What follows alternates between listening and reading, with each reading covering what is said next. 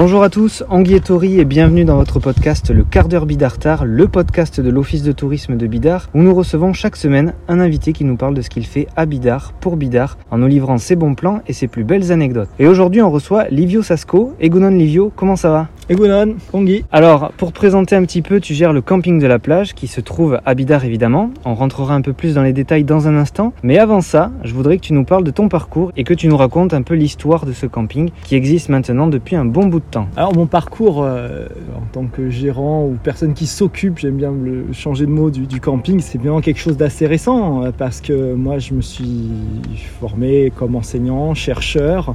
C'est d'ailleurs mon métier principal euh, toute l'année et je continue à le faire aussi au service des Bidartar sur la démarche sur le patrimoine. On fait venir des, des, chercheurs qui viennent enquêter actuellement sur le, sur le paysage. Finalement, mais le camping, oui, c'est un lien familial, c'est les terres de, de mes ancêtres euh, depuis de très nombreuses générations et c'est un lieu absolument extraordinaire que euh, ma famille, moi, voulons absolument préserver. Et la façon de le préserver aujourd'hui, eh ben, c'est de le faire vivre, de continuer à le faire vivre comme un camping de toile de tente, comme un camping où rien, aucun mètre carré supplémentaire ne sera artificialisé, on y tiendra beaucoup. Je dirais presque comme le, fils d'une famille d'agriculteurs, je me suis dit, s'il faut que ça continue, il faut que je me retrousse les manches. Et même si c'est pas mon métier, bah, il faut que je m'y mette. Parce que finalement, on avait des offres qui étaient de reprise, mais qui n'étaient pas dans cet état d'esprit-là. Et voilà, et ben, il faut s'y mettre, on, on s'y met et, et c'est avec plaisir. En tout cas, c'est une belle façon de voir les choses. Alors, on est quand même sur un camping qui se démarque des autres établissements d'hôtellerie de plein air de la côte basque, hein, on vient de le dire, dans le sens où on ne trouvera aucun mobilhome, aucun chalet ou autre type de logement, puisqu'ici, il y a essentiellement des toiles de tente. Alors, tu me dis si je me trompe, mais l'objectif, c'est vraiment de préserver les valeurs du camping, le vrai camping, c'est-à-dire celui d'il y a quelques années. Oui, et les, les personnes qui sont venues l'été dernier nous ont vraiment confirmé ça. Elles nous ont dit, mais c'est génial de pouvoir venir dans un camping simple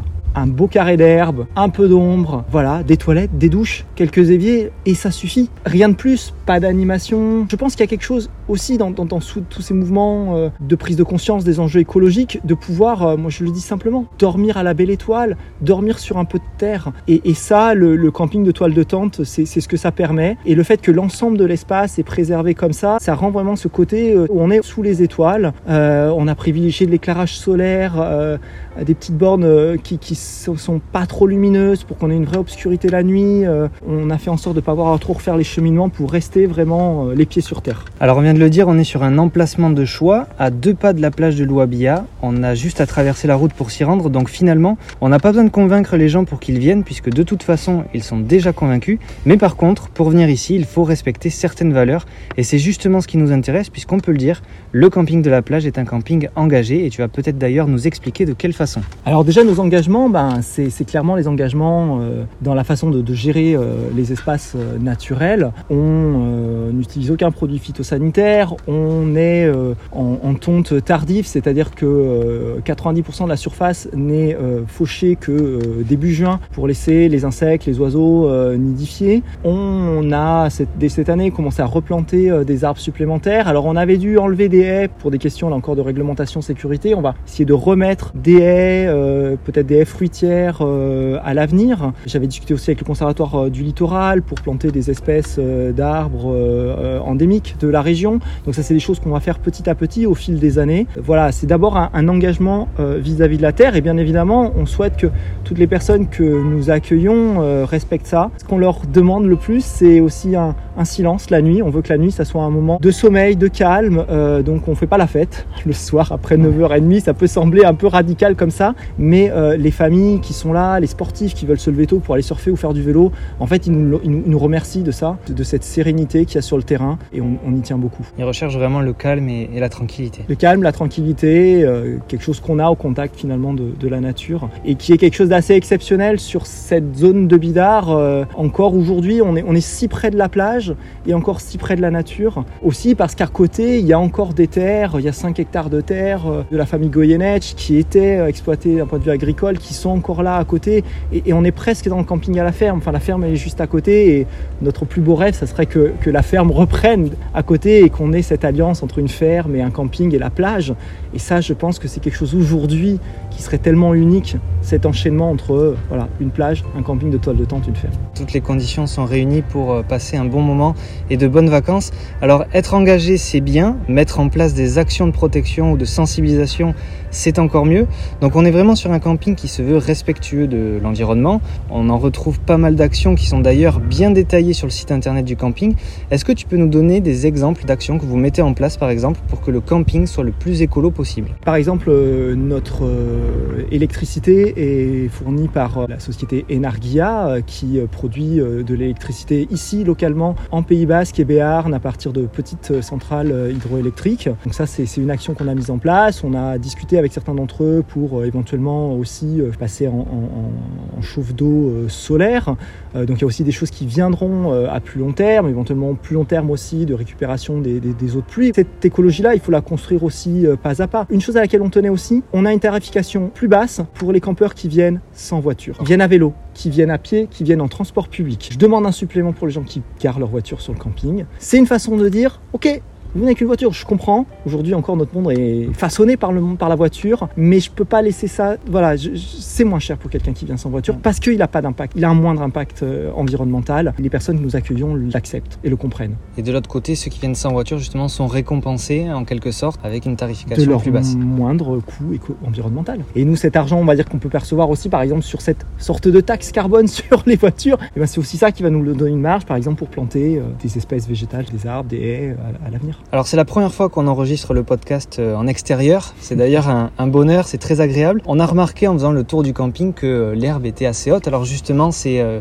une, action qui est mise en place aussi par le camping. Au niveau de la tonte, peut-être que tu peux nous en parler puisque c'est une technique assez, importante. Donc on, met en place une tonte tardive, c'est-à-dire qu'on on fait en sorte que l'herbe, qui est d'ailleurs très variée, hein, parce que c'est une herbe assez naturelle avec un grand mélange d'espèces végétales, pousse naturellement jusqu'à début juin. Début juin, on fait une, fait une fauche, on fait une fauche broyée, donc toute la matière organique va retomber sur le sol. Et puis euh, après, euh, euh, pendant l'exploitation saisonnière, là on va faire de la tonte dite en mulching, c'est-à-dire qu'on coupe là encore, on coupe, on broie, mais toute l'herbe retombe au sol. Et donc l'essentiel de la matière organique est conservé et, souvent on n'y pense pas, et l'eau est, conservée, c'est-à-dire qu'on on a une moindre perte par évaporation, et ce qui fait qu'on n'a jamais besoin d'arroser y compris en, haute saison pendant la période plus sèche. Alors quand on vient ici, on ressent bien la volonté que vous avez pour faciliter le plus possible les vacances de vos clients, c'est le cas pour les familles.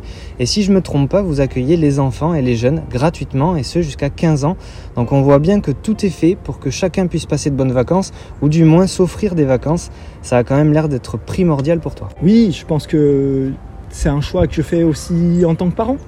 Euh, je, sais euh, que c'est pas toujours facile de partir en vacances euh, quand on a un, deux, trois enfants. Ça représente un coût et je trouve que voilà, pour moi, faire payer euh, quelques euros en plus pour, pour un gamin de 6 ans qui va prendre quoi Une douche par jour. Il y a un moment, on a, on a aussi besoin de ces formes de, de, de solidarité-là. De toute façon, on est sur une tarification qu'on a souhaité rester, je pense, très, très raisonnable. Oui, on se veut un camping populaire, accessible. Les personnes qui sont venues nous rendre visite l'été dernier nous ont montré que je pense que c'est un pari euh, qui a été réussi. Alors on l'a dit, le camping existe depuis un bon moment, ses valeurs se transmettent depuis plus de trois générations, il t'a vu grandir et aujourd'hui c'est toi qui écris la suite de son histoire. Alors c'est quoi la suite justement? Comment tu vois le camping dans quelques années? Je vois le camping euh, déjà comme une forme de, je vais oser le mot je dirais, mais c'est vrai, c'est le camping, on l'a dit, c'est un peu le camping à l'ancienne, mais finalement c'est peut-être une forme d'avant-garde aussi, d'un rapport retrouvé euh, à la terre d'une façon aussi, parce qu'on en parle beaucoup ces derniers temps, de concilier le fait que le Pays Basque, et là en particulier la côte basque, reste une terre d'accueil, d'accueil de personnes qui viennent en tourisme, ou je dirais presque, j'oserais d'autres mots, peut-être aussi pour se ressourcer, pour réfléchir. Moi j'ai beaucoup accueilli au Pays Basque des, résidences d'artistes, de, chercheurs, donc on a besoin d'infrastructures qui puissent continuer de faire du Pays Basque une terre d'accueil, et je, je souhaite que ces terres servent à cela,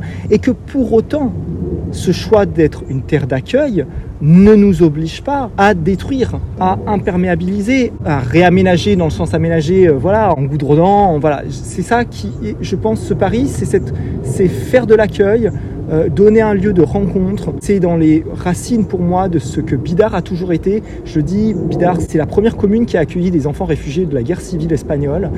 Il y a une tradition d'accueil et pour moi, nos infrastructures touristiques, nos infrastructures d'accueil, elles peuvent servir cette mission-là. Et si en plus elles le font en maintenant la nature et des terres euh, non artificialisées, eh ben c'est, euh, je pense que c'est gagnant pour tout le monde. Alors on, remarque dans ce que tu dis euh, ton amour pour Bidar et cette volonté de protéger l'environnement dans lequel tu évolues. Et justement, tant qu'on parle de Bidar, si tu devais élire ton endroit préféré du village, ton coup de cœur ou en tout cas l'endroit où tu te sens le mieux, ce serait où?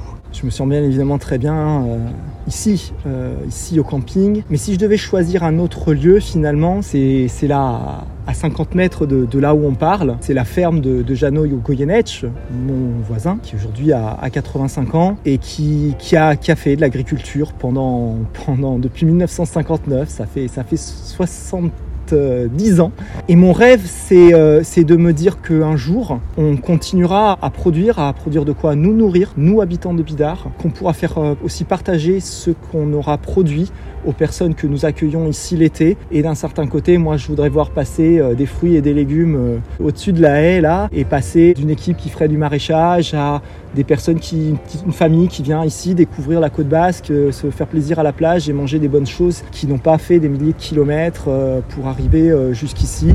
Et, je crois que ça serait là la, plus grande finalement des soit des modernités ou en tout cas des formes de durabilité pour construire euh, le bidar que euh, déjà je me dis qu'il faut que je donne à mon fils euh, Aïssé et mon fils Lucio. C'est ce bidar là qu'il faut qu'on donne à, à, nos enfants bidartars et euh, je dirais aux, enfants de la Terre. Effectivement, on, remarque bien cette volonté de transmission, c'est très important. Alors la tradition du podcast, c'est qu'on termine toujours avec une petite anecdote où notre invité nous livre un moment ou un souvenir marquant, ça peut être n'importe quoi. De ton côté, ce serait quoi? La plupart de mes projets professionnels et mes projets de vie ont tous été marqués finalement, si je le vois, par des rencontres qui ont eu lieu à Bidar des rencontres et de l'inattendu. C'est ça, Bidar pour moi. Des rencontres. Bidar est fait de, rencontres euh, et d'inattendu. De rencontres, d'inattendu, de générosité. C'est tellement surprenant ce qui, ce qui s'y passe. Et ça, c'est le fruit de l'engagement de, de, tant de personnes. Chacun y met son, son, petit, son petit grain, quoi. Voilà, sa petite graine. Et, euh, et ensemble, on fait, euh, on fait des belles choses. Et je pense qu'il faut, voilà, faut être soudé entre nous. Il faut, faut, créer aussi des, des, liens avec les autres communes à côté. Et, euh, mais je pense qu'on est en bonne voie. Livio, merci beaucoup en tout cas pour cet échange qui sent bon les vacances.